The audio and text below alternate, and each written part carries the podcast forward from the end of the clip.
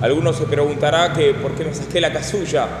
No, no, no es que hace calor, entonces me tomé esa licencia, eh, esa libertad ritual, sino que en el rito romano tradicional eh, se permite que el sacerdote predique sin la casulla, así como, pero eso sí es obligatorio, predicar sin el manípulo.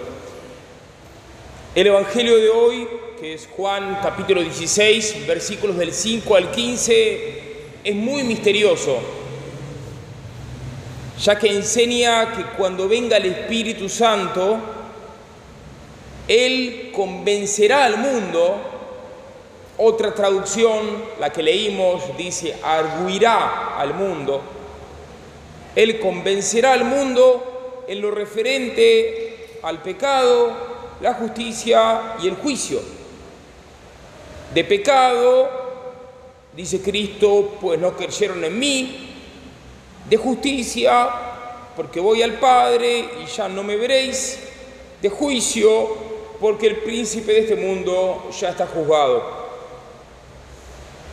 Es un pasaje tan oscuro que Castellani llegó a decir que este Evangelio era un enigma y un rompecabezas para los santos padres y doctores antiguos. No vamos acá a reconstruir ese rompecabezas. Vamos a ver un punto el texto escriturístico dice que el Espíritu Santo convencerá al mundo, convencerá al mundo.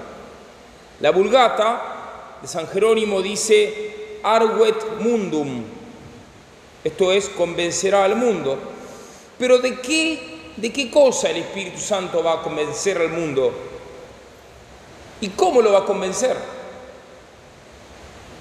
Tratemos de bucear un poco en los misterios de esta promesa que podemos llamar la promesa del Arguet Mundum.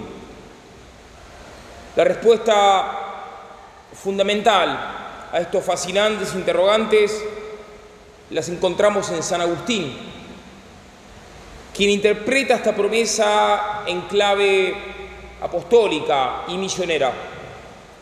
Su solución nos permite penetrar algo del misterium, del misterium del Argues Mundum. Así lo dice San Agustín. El Espíritu Santo convenció a todo el mundo por medio de sus discípulos esparcidos por todo el orbe.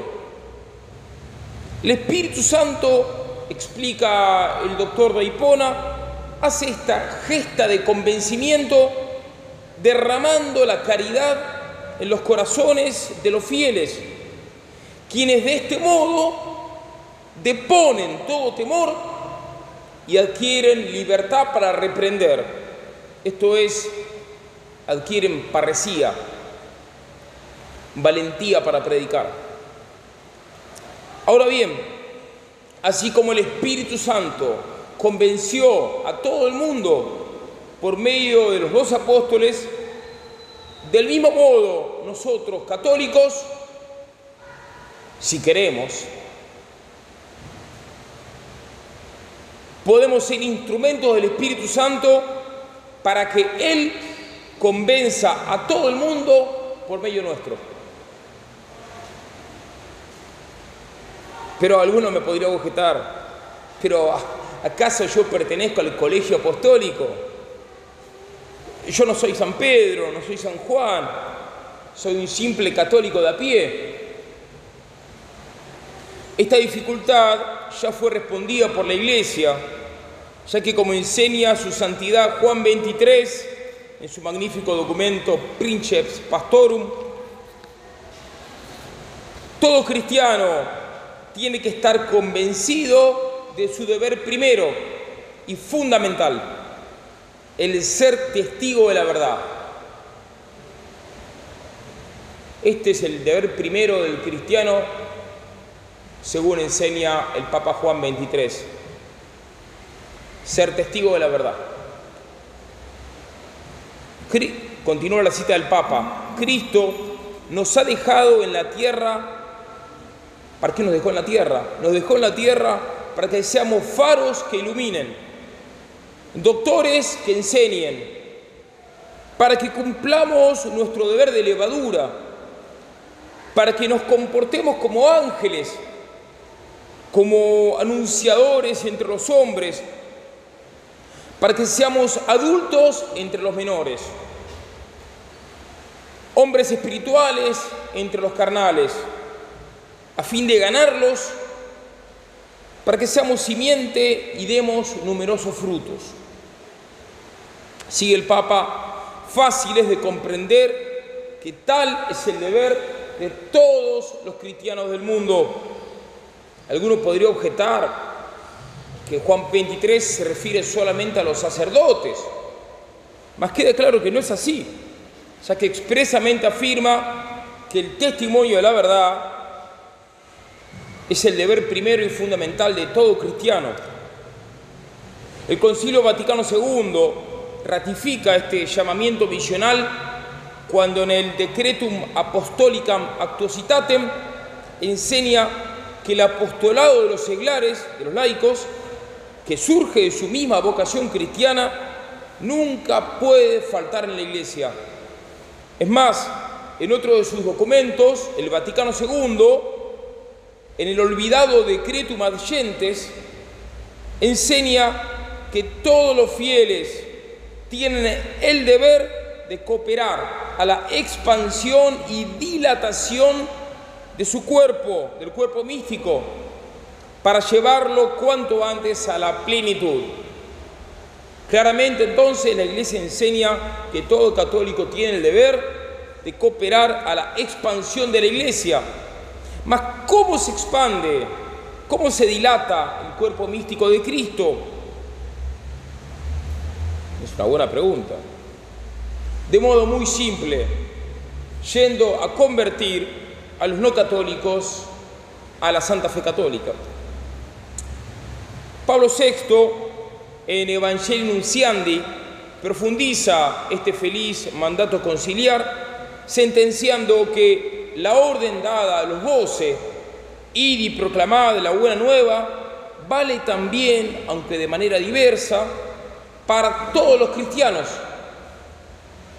Por eso, San Pedro los define a los cristianos llamándolos pueblo adquirido para pregonar las excelencias del que os llamó de las tinieblas a su luz admirable.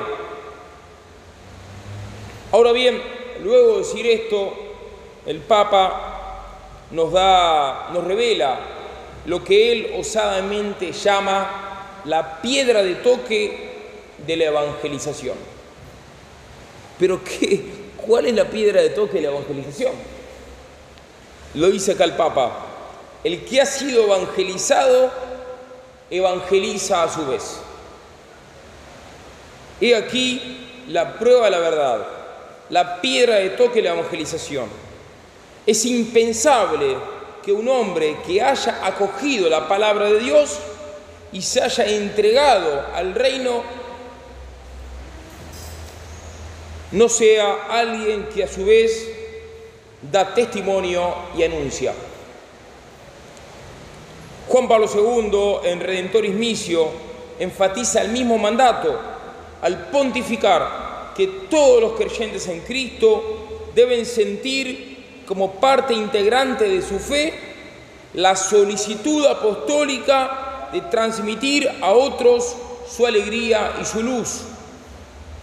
Esta solicitud debe convertirse, por así decirlo, en hambre y sed de dar a conocer al Señor cuando se mira abiertamente hacia los inmensos horizontes del mundo no cristiano. Dice entonces Juan Pablo II, cuando vemos el mundo no cristiano, tendríamos que tener idealmente hambre y sed de anunciarle la verdad al mundo no cristiano. Podríamos seguir agregando citas, pero basta y sobra con lo dicho. Recapitulemos entonces la enseñanza. Así como el Espíritu Santo convenció a todo el mundo por medio de sus dos apóstoles, del mismo modo nosotros católicos estamos llamados por Dios a ser instrumentos del Espíritu Santo para que Él convenza a todo el mundo por medio nuestro. Alguno podría decirnos, todo muy lindo lo que dice San Agustín y los sumos pontífices, pero el mundo está manejado por unos pocos malvados, llenos de poder. Por tanto, en esta época no podemos salir a tratar de convencer a nadie. Muchos dicen eso. A esto respondemos lo siguiente. Es cierto que ese grupúsculo de personas malignas, como George Soros y los capos del clan Rothschild, tienen mucho poder. Es cierto. Pero ¿quién puede más? Unos sujetos depravados y decrépitos que conspiran contra el Señor, contra las patrias y las familias, desde el anonimato de la banca y la bolsa, o una minoría heroica de católicos que llenos de osadía se disponen a ser instrumentos del Espíritu Santo para que Él, por medio de ellos, convenza al mundo sobre el pecado, la justicia y el juicio. Podemos preguntarnos retóricamente con el geógrafo del libro bíblico de los números, ¿acaso hay límite para el poder del Señor? Esta pregunta está en números 11:23. ¿Acaso hay límite para el poder del Señor? Cuando uno hace un llamamiento a salir a convencer al mundo entero, muchos suelen objetar que esa minoría de malvados tienen casi todo el dinero del mundo y que nosotros, los católicos, que queremos hacer apostolado, estamos luchando con la falta de todo. A esto respondemos lo siguiente, es cierto que una minoría espuria de malvados tiene casi todo el dinero. Esto es verdad y lo firmamos no por haberlo leído en un resentido pasquín izquierdista, sino porque además de ser público y notorio, nos lo advirtió el pontífice máximo Pío XI en cuadragésimo ano, que dice, dice el Papa, salta a los ojos de todos, en primer lugar, que en nuestros tiempos no solo se acumulan riquezas, sino que también se acumula una descomunal y tiránica potencia económica en manos de unos pocos, que la mayor parte de las veces no son dueños, sino solo custodios y administradores de una riqueza en depósito que ellos manejan a su voluntad y arbitrio. Nos advertía también el Papa que este es un dominio ejercido de la manera más tiránica por aquellos que teniendo en sus manos el dinero y dominando sobre él, se apoderan también de las finanzas y señorean sobre el crédito y por esta razón administran, diríase, la sangre del que vive toda la economía, de la que vive toda la economía, y tienen en sus manos así como el alma de la economía, de tal modo que nadie puede ni aún respirar contra su voluntad.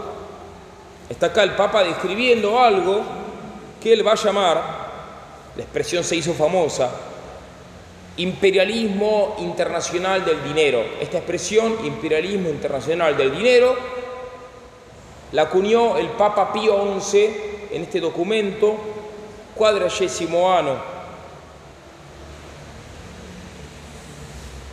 Bueno, en resumen, la objeción es que nosotros, los católicos que queremos hacer apostolado, parecería que no podemos competir contra los banqueros anticristianos. Y porque ellos tienen casi todo el dinero. Y dice el Papa que parecería que no se puede ni respirar si ellos no nos dan permiso. La respuesta es simple y fácil de enunciar. El católico está llamado a ser instrumento del Espíritu Santo y el Espíritu Santo es Dios y Dios es omnipotente. Si Dios creó cielos y tierras como rezamos en el credo. ¿Cómo no va a querer proveer a sus testigos de lo necesario para la victoria? Dios quiere proveer, a Dios le gusta muchísimo proveer, nos provoca a que le pidamos con osadía. Pedid y se os dará, buscad y hallaréis, dice la Escritura. Pero poco recibiremos si no confiamos en su omnipotencia. Tengamos entonces presente una frase, una enseñanza muy consoladora, enormemente consoladora, de San José Benito Cotolengo. Yo no la conocía, pero me la enseñó mi hermana. La frase dice así, Dios proveerá, Dios proveerá extraordinariamente a quien confíe extraordinariamente. No, Padre, Dios me provee muy poquito, Recuerda la frase de San Cotolengo, Dios proveerá extraordinariamente a quien confíe extraordinariamente. Por eso no le tenemos miedo a la banca anticristiana. Por eso también ya no hay excusas. Ya no hay excusas. Seamos desde hoy, ni siquiera desde mañana, desde hoy, desde hoy. Seamos desde hoy instrumento del Espíritu Santo para que Él convenza a todo el mundo a través nuestro. Hoy, cuando salgamos de misa, salgamos hechos unos apóstoles a toda prueba, a prueba de balas,